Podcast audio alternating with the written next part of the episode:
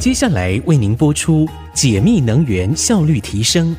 本节目由工业技术研究院赞助播出。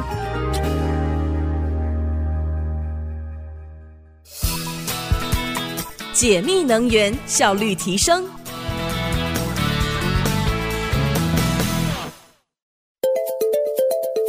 听众朋友您好，欢迎收听解密能源效率提升单元。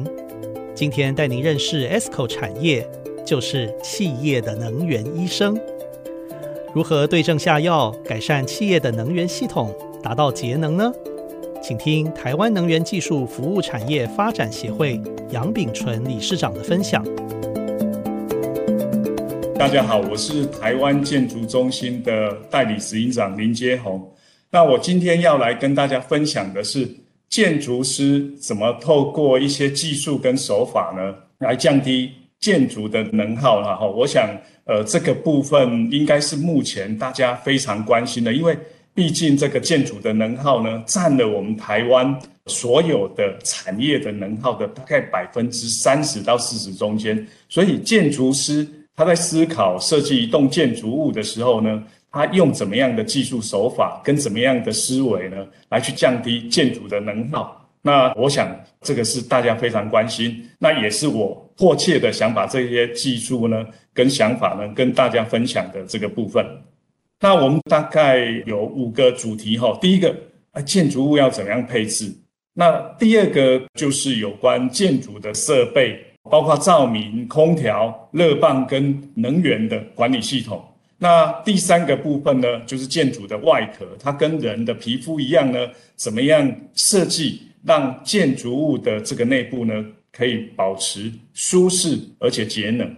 那还有很重要的建筑物周边的这个环境，那我如果能适当的把它降温，那它对建筑物本体的能源也有很大的帮助。啊，第五个，这个就是建筑师在设计建筑物的极致，他怎么样利用在地的这些风光水土的资源。让建筑物一方面保持它的舒适性，一方面又能充分的利用在地的资源，让这个建筑物的实用性跟舒适性呢兼顾。好，第一个部分呢，我们就讲到建筑的这个配置了啊。建筑的配置，我们会思考到几个事情呢？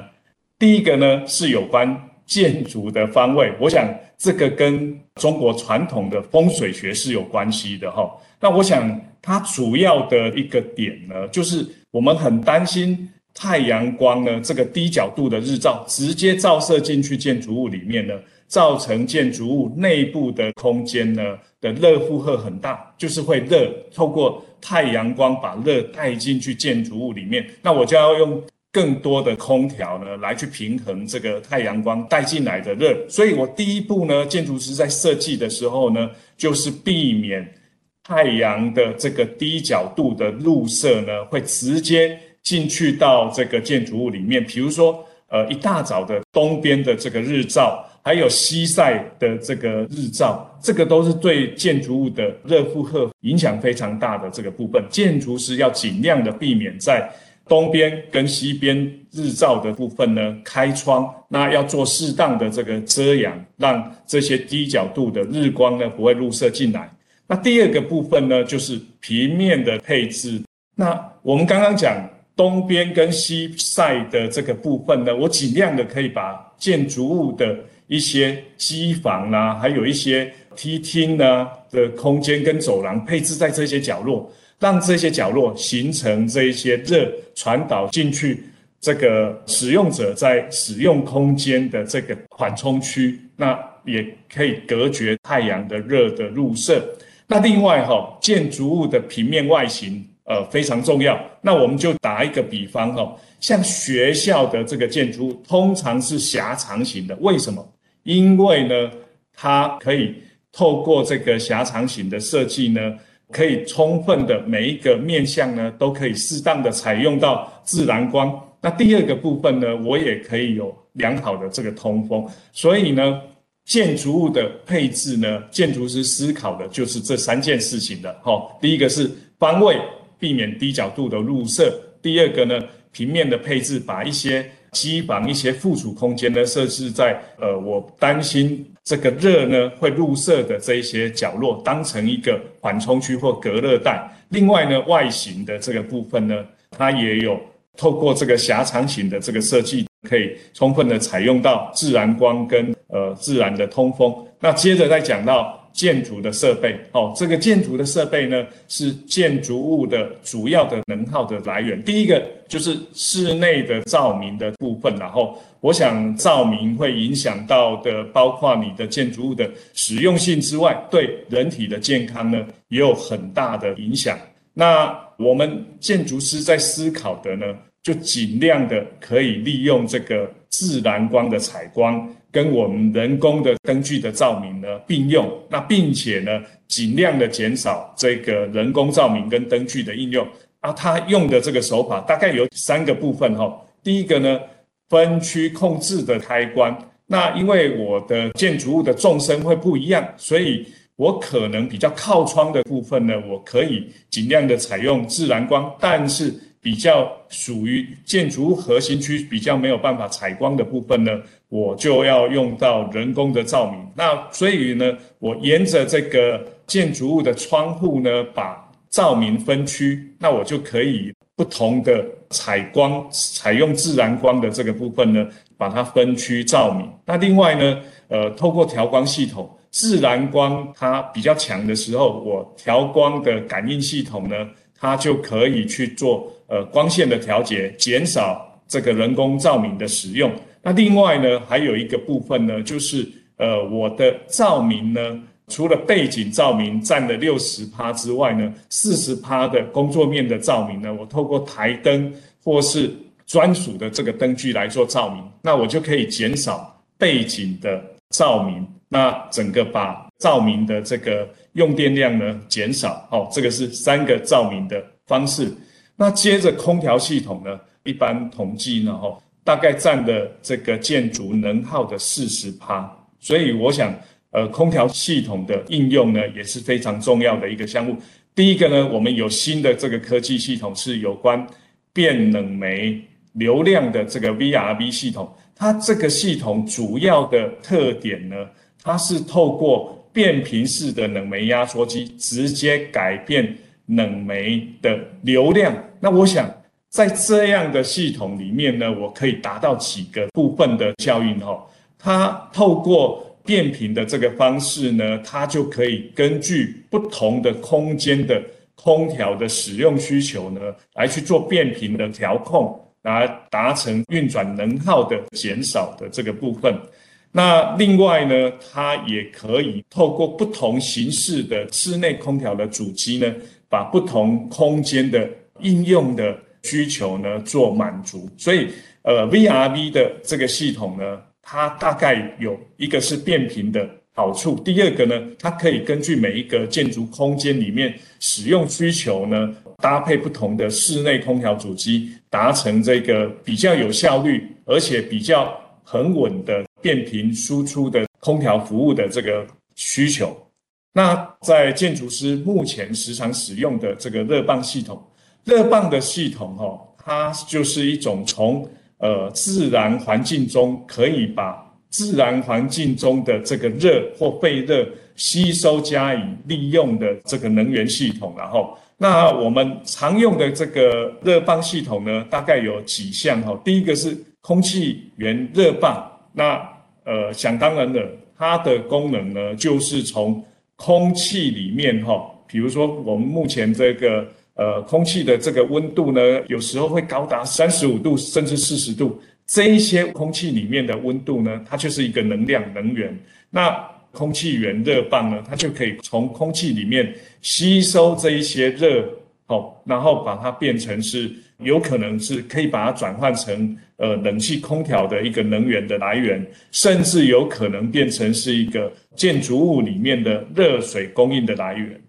那还有一个呢是水源热棒，那想当然了，它就是从呃我们建筑物周边的水体里面，包括河川、地下水，去吸收这些水体的这一些废热，然后，那还有一个是地热源的热棒，它就是用呃地壳里面的这个热哦来去做利用。那特别是哈位于地表二十公尺以下的这个地层里面，它其实有一些呃地下水，或是甚至一些地热。那我可以透过这一些地热源热棒呢来吸取这些热。那还有一个部分是太阳辐射源的这个热棒。它主要呢，就是透过屋顶的这个真空管式的太阳能热水的真空管的这个吸附器，然后来跟这个热棒的系统做一个结合，那它就可以把太阳的辐射热呢吸附以后呢，透过热棒呢来去加以利用。这个是热棒的系统。那另外在呃建筑师目前常用的这个部分呢，就是所谓的能源管理系统，也就是我们时常听到。会在建筑产业的建筑师呢，会去讲，就是 BEMS 系统 （Building Energy Management System） 哈，它就是建筑的能源管理系统。那它的功能呢，就是把建筑的能耗设备做监控跟整合的管理，包括空调、照明跟动力设备，还有排风设备这一些部分呢，做一个整合管理，然后透过这个能源系统呢。呃，来去做能源的控制，把不必要的这个能源呢，可以卸载的部分呢，做适当的这个卸载啊，甚至把一些能源负载的部分呢，做限制跟控制，避免超过建筑物的这个能源的电力的契约容量的限制跟要求。好，所以这个是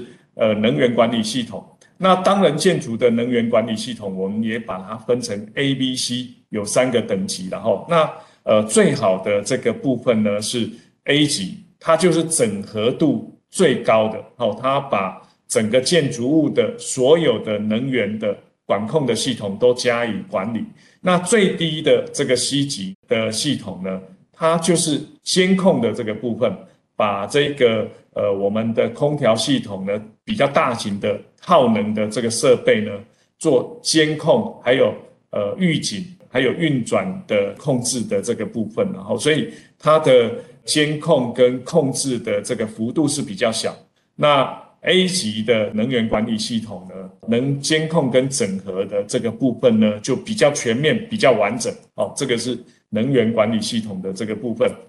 那再来呢，我们就进入到呃另外一个建筑师在设计建筑物里面非常重要的，就是有关建筑外壳。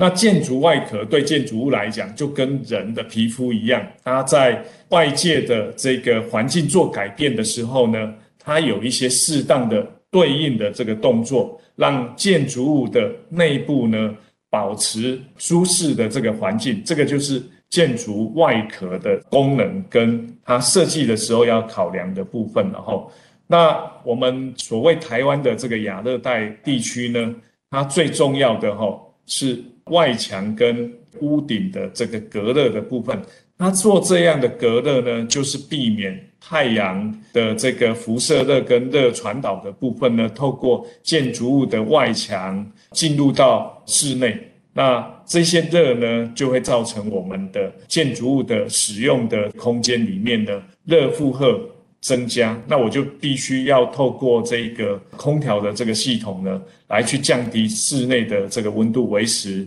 舒适度。那这个就会造成耗能。那常用的这个外墙跟屋顶的隔热呢，包括有透过隔热层的这个部分的哈，还有就是有穿双层墙哦，就是呃这个建筑物的墙呢，它有双层，它中间双层墙中间还夹着一个隔热层。那另外呢，透过建筑物的这个立面的部分呢，来去做绿化，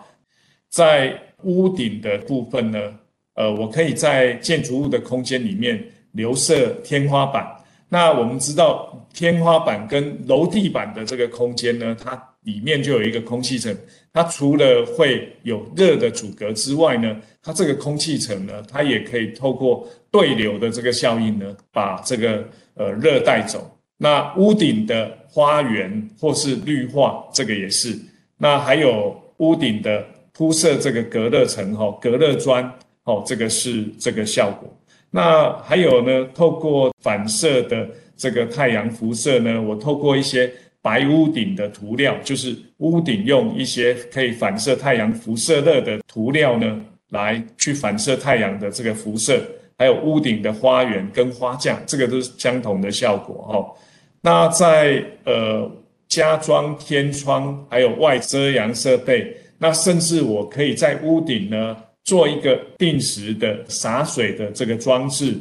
还有屋顶做呃双层屋顶的构造。那我想，他就把屋顶上面呢再加一个太阳能光电板，那这个也算是除了有双层的屋顶构造之外，隔热的构造之外，它的这个太阳能光电板呢也有发电的这个作用。那在屋顶呢加装这个通风塔，那还有呢现在很流行的就是节能的这个涂料，透过呃节能的涂料呢，它能反射。或是把这个太阳的辐射吸收之后呢，再透过其他不同的方式把这个热呢消散，或是呃吸附带走。那我想这个都是建筑师呢他在考量建筑物的外壳跟屋顶的隔热的时候呢常用的这个技术手法。那还有一个部分呢也是非常重要，就是我们的窗户开窗透光的这个部分了。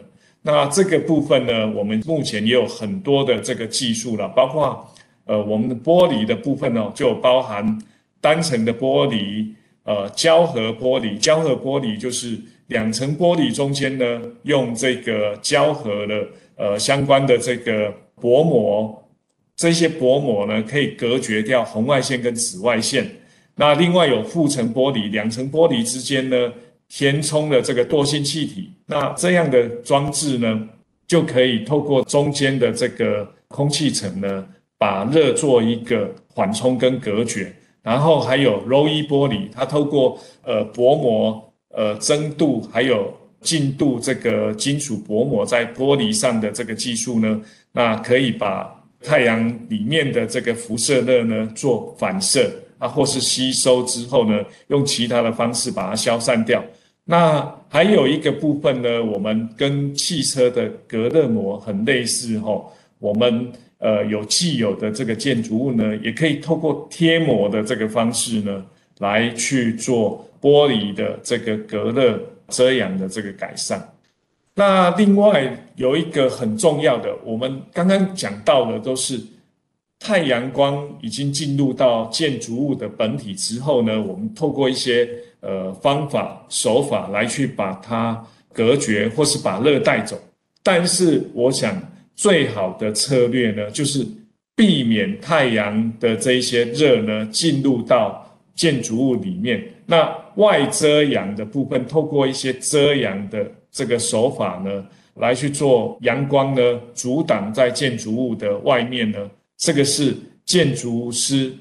在利用的时候呢，效率最好的这个手法。这个也是在亚热带地区呢，建筑设计呢最好的这个节能手法。哦，那他要考虑的这个部分呢，就是呃，我有不同的方式，像这个叫做水平的遮阳的这个方式，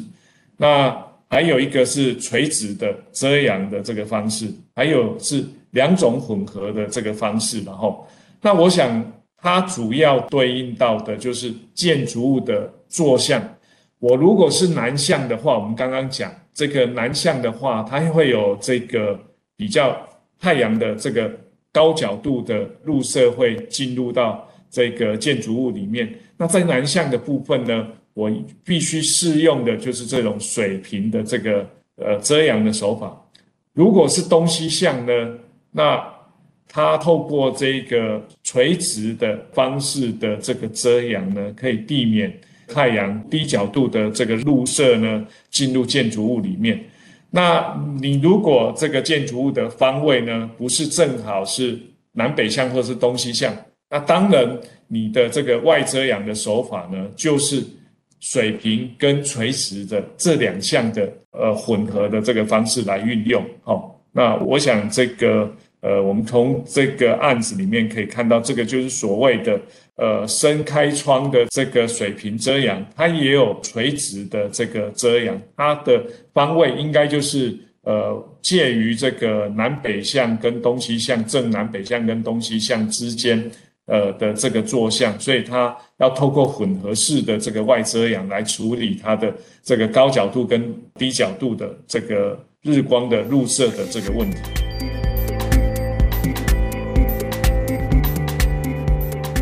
好，接着呢，环境的这个降温，除了建筑物本体之外呢，我想建筑物的外周区的这个环境呢也是非常重要。那我如果有办法，呃，创造一个好的这个周边的这个环境呢，我也可以让建筑物的本体呢，它的耗能来减少。那我想，第一个，你的这个基地够大的话呢，呃，最基本的这个呃环境的改善方法就是绿化了哈。那绿建筑里面呢，它的绿化呢，它特别强调呢，我要用呃多层次的这个植栽。我们看到的绿油油的这个草地，不是它呃鼓励的，它反而是鼓励这个多层次的植栽。它除了有这个绿化的效果之外，它也可以形成一个生态链的这个完整性的这样的考量。所以，呃，这个是呃基地绿化。那第二个部分呢，就是基地保水哈。基地保水，所谓的基地保水呢，它要确保我们基地周边的这个土壤里面呢。都可以蕴含的水分，那蕴含的这些水分呢，在呃日光照射的时候呢，它可以透过蒸散的作用呢，这些水分的蒸散，土壤里面的呃水分蒸散的作用，还有渗透的作用，把这些热带走哦，达到呃降低的效果。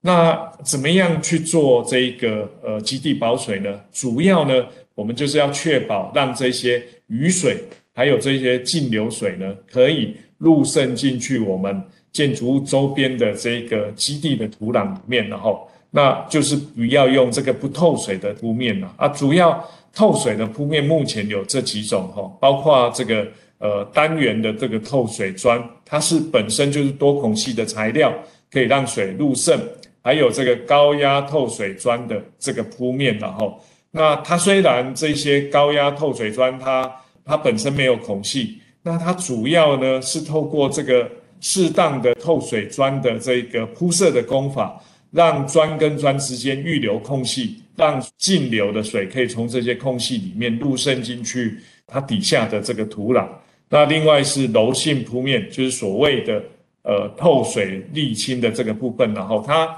是透过这个沥青跟颗粒比较大的这些骨料的这个配合，让这些骨料跟沥青中间产生一些孔隙，让水呢可以渗透下去。但我们一般看到的这个道路，哈，它通常它沥青为了这个道路的平整跟美观。它都是做了满铺的这个状态，我想我们一般的道路就没有这个透水的这个效果哦，所以这些透水的这个沥青呢，它是呃特别的规划设计之后呢，才会让这些呃沥青的这个路面呢会有透水的效果。那另外还有这个刚性的这个路面呢，它就透过虽然是。呃，满铺的这个刚性路面，但是它透过一些呃装置呢，或是透过一些呃透水孔的设置呢，让这一个雨水也能入渗进去。那当然呢，还有很多的其他的透水的工法跟设计，然后，那我想这些设计呢，主要就是让。呃，我们的雨水跟地表的，我们原来还没盖建筑物或是人工设施之前呢，这些地表呢都是可以吸收到这些雨水的入渗的。但是我们的人工设施呢，让水呢直接呢就径流，透过这些排水系统呢排到这个海或是河跟海里面去。那土壤的这一些涵养水分的效果呢，就慢慢丧失掉。那我想，基地保水的精神就是要让这个呃基地涵养水分，然后呢，在平时呢，可以跟建筑物周边的自然的这个呃自然的气候的变动呢，去做一个互动调节的这样的机能呢，保维持下来。那最后一个呢，是有关自然资源的利用的这个部分，然后我想自然资源的利用。呃，最重要的就是昼光的利用，然后那我想这边有两个部分哈，一个是所谓的我们的这个呃导光板，我们可以看到哈，它透过这个光学的这个涂层或是呃这个导光板呢，将自然光呢透过反射跟漫射的这个方式呢，让它很柔和的进来我们建筑物里面。那这个建筑的空间呢，就可以利用到这个太阳光。那另外还有一个部分呢，透过太阳导光的这个系统，包括我们有看到用 tube 用呃这个导管的这个方式，甚至透过光纤的方式呢，把太阳光呢引导进来这个建筑物里面做呃日光自然光的这个利用。那我想自然光的利用吼，呃还有一个很重要，对我们人体健康。除了节能之外，还对人体健康有一个影响的部分，就是所谓昼夜节律的这个部分。那我想，呃，人体里面有一个就是呃生物时钟，它其实远古的时代呢是跟太阳日出而作，日落而息呢，这个是有相关的。但是我们一般人目前呢，在建筑物里面接受到太多的这个人工照明。那我们的身体里面的这个生物时钟呢，失去了跟自然光、跟太阳的日照同步的这样的习惯跟功能，那就会造成呃，现在有很多的这个所谓的失眠，或是这个生理时钟失调的一些呃疾病会产生。我想这个都跟呃人体没有办法。透过这个昼夜节律的这个调节呢，调节我们生物时钟的这个功能有关系。那所以呢，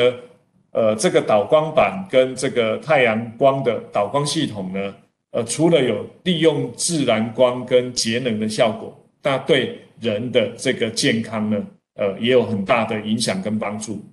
那还有就是，呃，透过自然的这个通风环境呢，来去做建筑物里面的这个换气，还有这个通风的这个部分。然后，我想它有两个方式，一个是透过自然的这个部分，自然的通风呢，就是透过建筑师的适当的这个建筑物开口的设计呢，让这个气流可以适当的对流。那另外一个方式呢，就透过这一个。动力设备、空调设备的呃这个引导还有设计呢，让呃建筑物呢透过强制的方式去做呃通风。那我想通风部分目前也有一个很重要的这个议题，一个是通风环境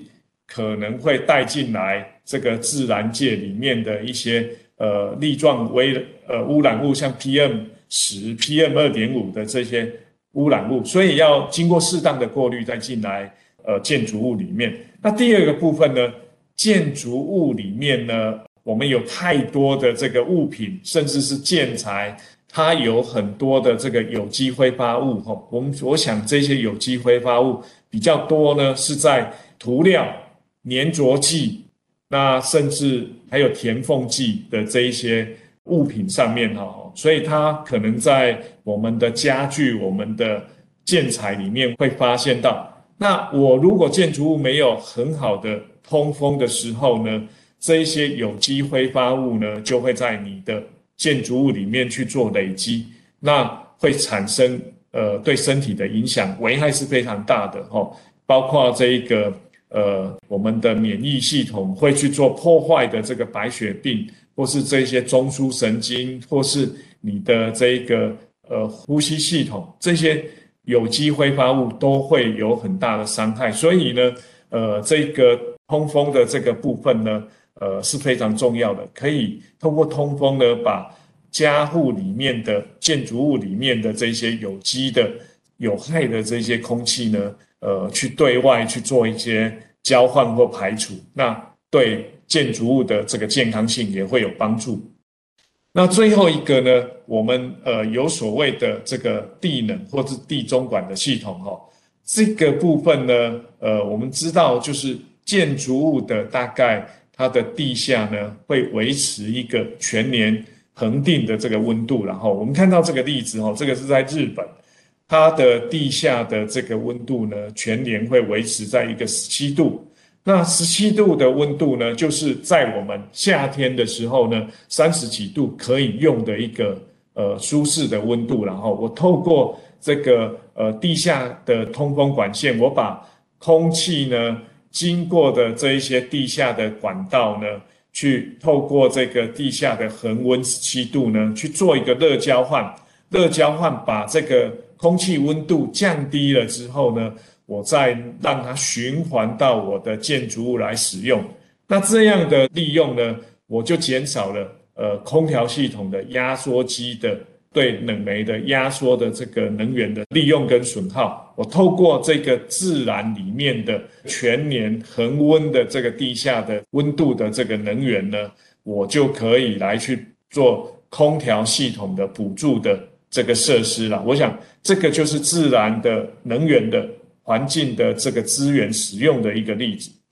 那呃，以上呢，大概就是我把呃我们整个这个建筑师呢，在做这个设计的时候呢，几个思考到的，用所谓的这个建筑师常用的建筑呃能耗降低的这个手法呢，跟各位听众呢做一个介绍。当然。还有更多的节能的这个方法，有更先进的节能的方法。但是，呃，建筑物它在建筑师在设计的时候呢，除了要考虑我的呃建筑物的一开始设置的时候，我就希望它有一个良好的体质。那第二个呢，建筑物的里面的这些设备呢，还有系统，它必须考虑呢，它后期的这个维运跟管理的这个。呃，方便性跟效率性，所以他考虑的设计的手法可能不是最先进，但是它必须最可靠啊。后续的这个维运管理的这个呃费用呢，呃是最低的。那所以呢，我把建筑师呃他在呃设计的时候，所谓的被动设计的时候的考量的事情，包括建筑物的配置，还有外壳。还有基地自然资源的使用，这些被动设计的这个常用的手法，跟大家做一个呃报告。那第二个部分呢，在建筑的设备，包括照明、空调，还有这个热泵能源管理系统的这一些设备的这个使用呢，呃，他们怎么样去考虑节能跟减低能耗的这个部分呢？也帮大家做一个简单的这个说明。那。这个就是我今天要跟大家分享的内容了。以上，谢谢。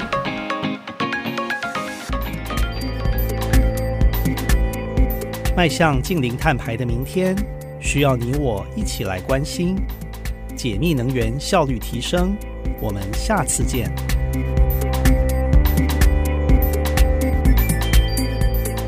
业技术研究院邀您一起从节能走向创能，探索能源新商机。